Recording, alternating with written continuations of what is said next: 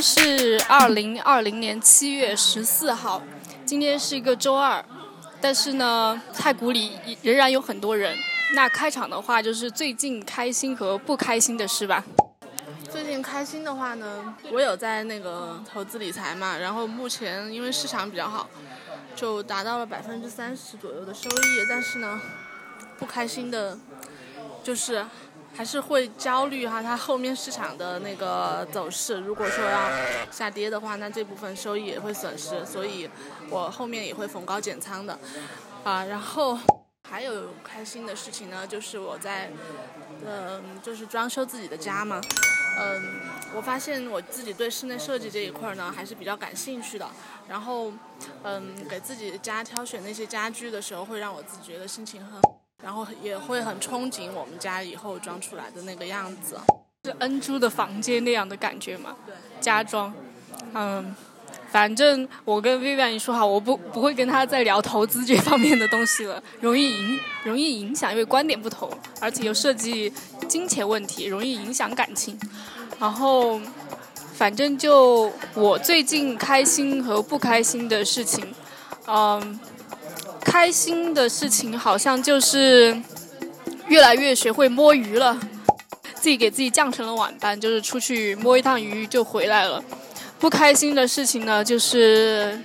怎么说呢？就是，哎，我觉得我又要开始离职了，就是这个去意已定的感觉。反正就是，哦，我们今天要聊的话题是寄居族，就是从日本。兴起的这个就是所谓宅在家里不出去工作什么也不干，就就是佛系到了一定程度的啊一群青年人，就是其实这大背景是在这个就是失失业率非常严重，然后就是社会压力非常大，对于年轻人来说，就有一部分日本、韩国的人选年轻人就选择了宅在家里不出去这样的情况，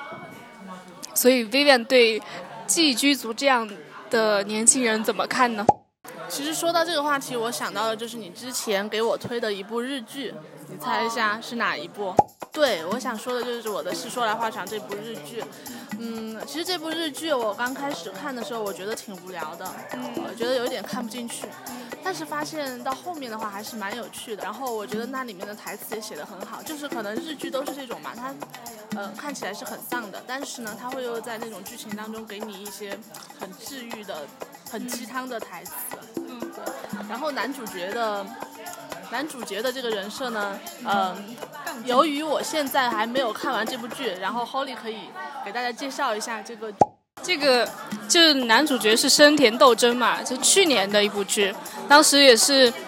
啊，就是我们这个年龄段的话，都是在这个关于职场工作上的这个压力嘛，所以看那个剧的时候，那个男主角是三十多岁，然后在家啃老，而且非常理直气壮的，而且天天在家跟家人斗嘴的那种，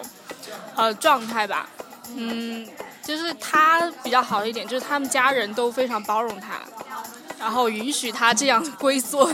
这么久，龟缩几年就这样状态。他其实就是咸鱼本鱼哈，然后也很喜欢跟家人谈。我觉得呢，如果说是你的足以支撑你生活的基本开支，那么我们为什么要工作？你就可以选择啃老。但是啃老，但是啃老也是要有一定的条件的。比如说这个男主角他妈妈好像就是。呃，对对对，他本来家里就有这个条件支撑他去啃老，但是到我们这一代的话，至少我的条件还，我觉得他吧，就是没有这个养育，就回报回馈上一代的这种压力吧。其实我们这一代很多父母说实在的，还是有这种养儿防老的心态。啊，我爸爸没有这种，但是我很清楚我妈妈这种就是。农村那种没有又没有文化的这种妇女哈，就是大部分我知道薇薇也有，就是他们是很明确要你回馈他们的，就是这样的心态，所以会有这样的压力。然后的话，其实其实那部剧吧很火的另一个原因就是，其实它反映的其实有一部分人，我不知道我之前跟你说过那个 Vanessa 她的表妹嘛，就是 Vanessa 如果听到这个也肯定也知道。然 后我我两年前知道 Vanessa 她表妹就一直没有出去工作，然后。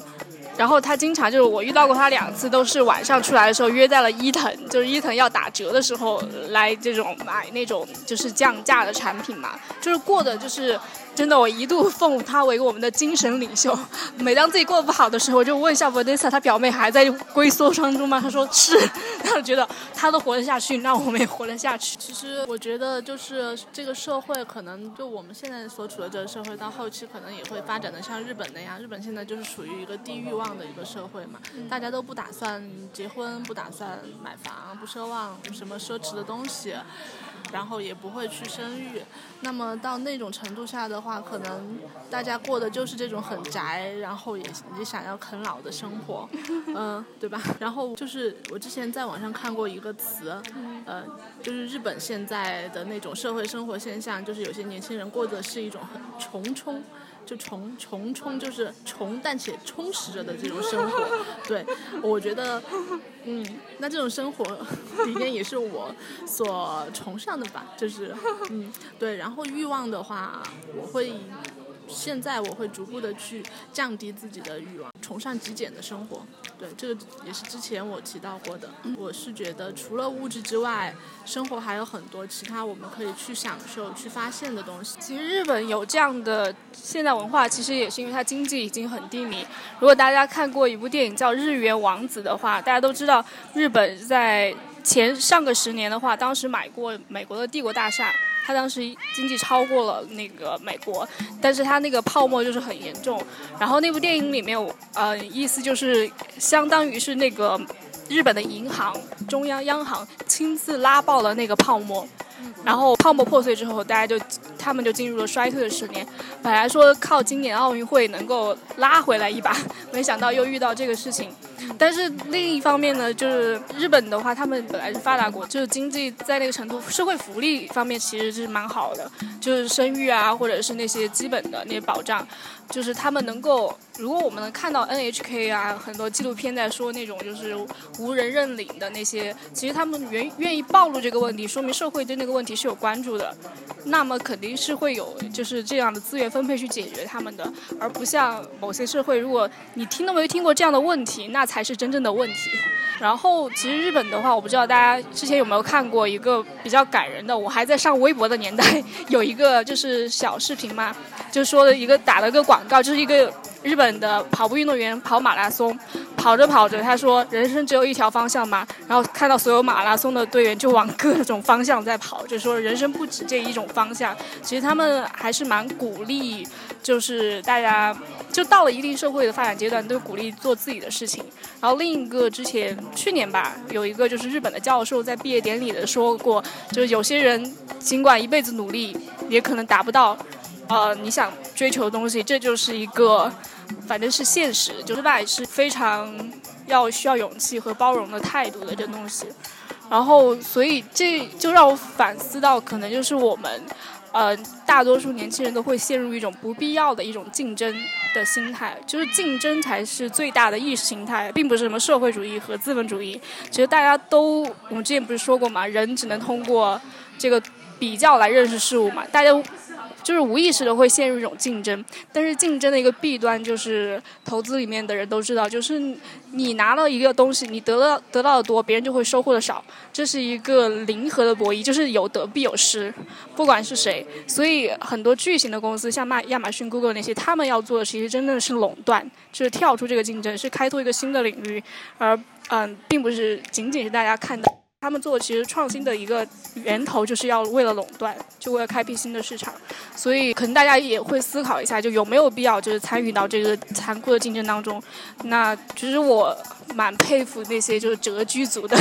他们能够退哈，并而不是一股脑的往前冲，就是想一下自己真的要做的事情或者自己喜欢的方式是什么。然后那个社会有给他那些包容度的话，那就我们现在工作嘛，其实大多数人也是为了挣钱。那挣钱干什么呢？挣钱就是获得各种自由，比如说旅行自由、财务自由。对，但其实真正的自由是什么呢？我觉得应该是你可以和和物质没有关系，然后和你的地位。没有关系，那就是要你你自己明确你自己是谁，你想要干什么，还有要去哪里。对，就是我之前有一个，嗯，我可能有机会会请那个我认识一个某一个作家，他在成都，他叫 Laura。他有一次我们在 Women in Business 一个座谈的时候，嘉宾说了一些言之无物的话，他作为观众，但是他说了一句发言，我一一秒就注意到他。然后嘉宾问到成功是什么的时候，那个 Laura 就回答：Success is be yourself，就成功是做你自己。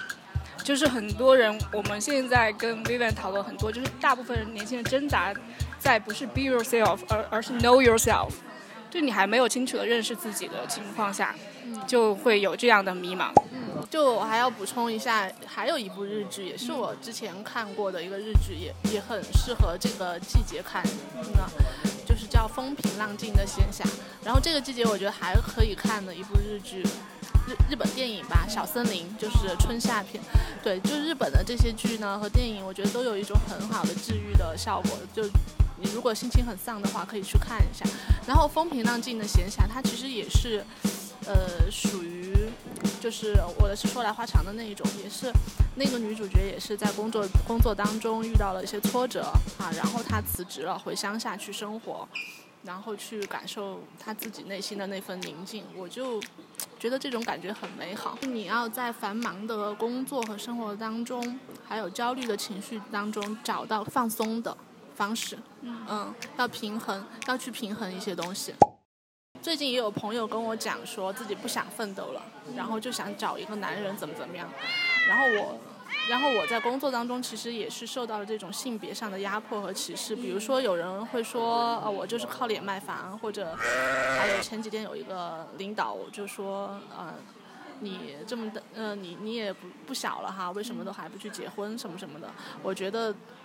嗯，从这些的语气。和态度当中，我还是听得出来，这个社会对于女性来说，大家可以听上期月哥他的表述，我就觉得够了。就月哥他表达的那种心理状态，其实跟我蛮像的。我觉得 Vivian 也认同，就是我们听众哈，都是我的朋友，大家差不多应该都是认同那种状态的。这个是肯定的，因为大家知道全球的这个 CEO 的男女比例，女性还只有百分之十七。然后大家看各国的新闻，也看到各国的政府啊，就是议会里面女性的比例，大家也可以除了丹麦那几个啊，丹麦是啊，这女性占大多数，就是天堂，女性的天堂就在那几个北欧国家。其他的话，这是一个非常漫长的道路，就是呃，十八世纪才兴起的，其实更晚，其实十九世纪早期，就是英国的女人有投票权，都在一九几几年，就是。大家可以想象一下，这个脚步还是很缓慢的，所以难免会遇到这个障碍。就是我也知道很多，我之前比较关注、比较喜欢的一个 BBC 的一个关，他是专门报道这个中国新闻方面的这个呃记者，他叫 Carrie Gracie，他非常深刻嘛。但是前年的时候他辞职了，然后他辞职原因是什么？他发现跟他同等级的这个男性的记者拿的钱比他高很多。然后他发现，他工作二十多年的 BBC 就一直因为她是女性而把她这个这个 equal pay 的问题没有解决，所以他就一就愤怒之下就辞职了嘛。然后就后面就更多去关注这个男女性别就是同工同酬的问题了。就是在英国，你可以想象，还是在 BBC 这样的啊这个企业都会有这样的现象，所以。这是一个很漫长的问题，就是我能够理解，就是你的那个朋友，我知道他谁，就为什么想放弃哈，真的是对我来说哈，人生除了是一个部游戏以外，更对我来说更大，人生就是一个战斗，就有时候真的不想就不想抗争，就是很累的时候想放弃，但是怎么说呢，就是嗯，在做选择的时候，就是要。想象力要大一点，就是两种。就目前我接所接触到的做家庭妇女，大家不要把它看作是一个什么，把家庭妇女看作一种工作的话，大家看一下她的薪酬、她的投资回报率，还有她的这个社会评价和社会地位。我目前还没有看到任何一个女性非常喜欢家庭妇女这个工作的，就是大家如果把它作作为一个 job 来这个。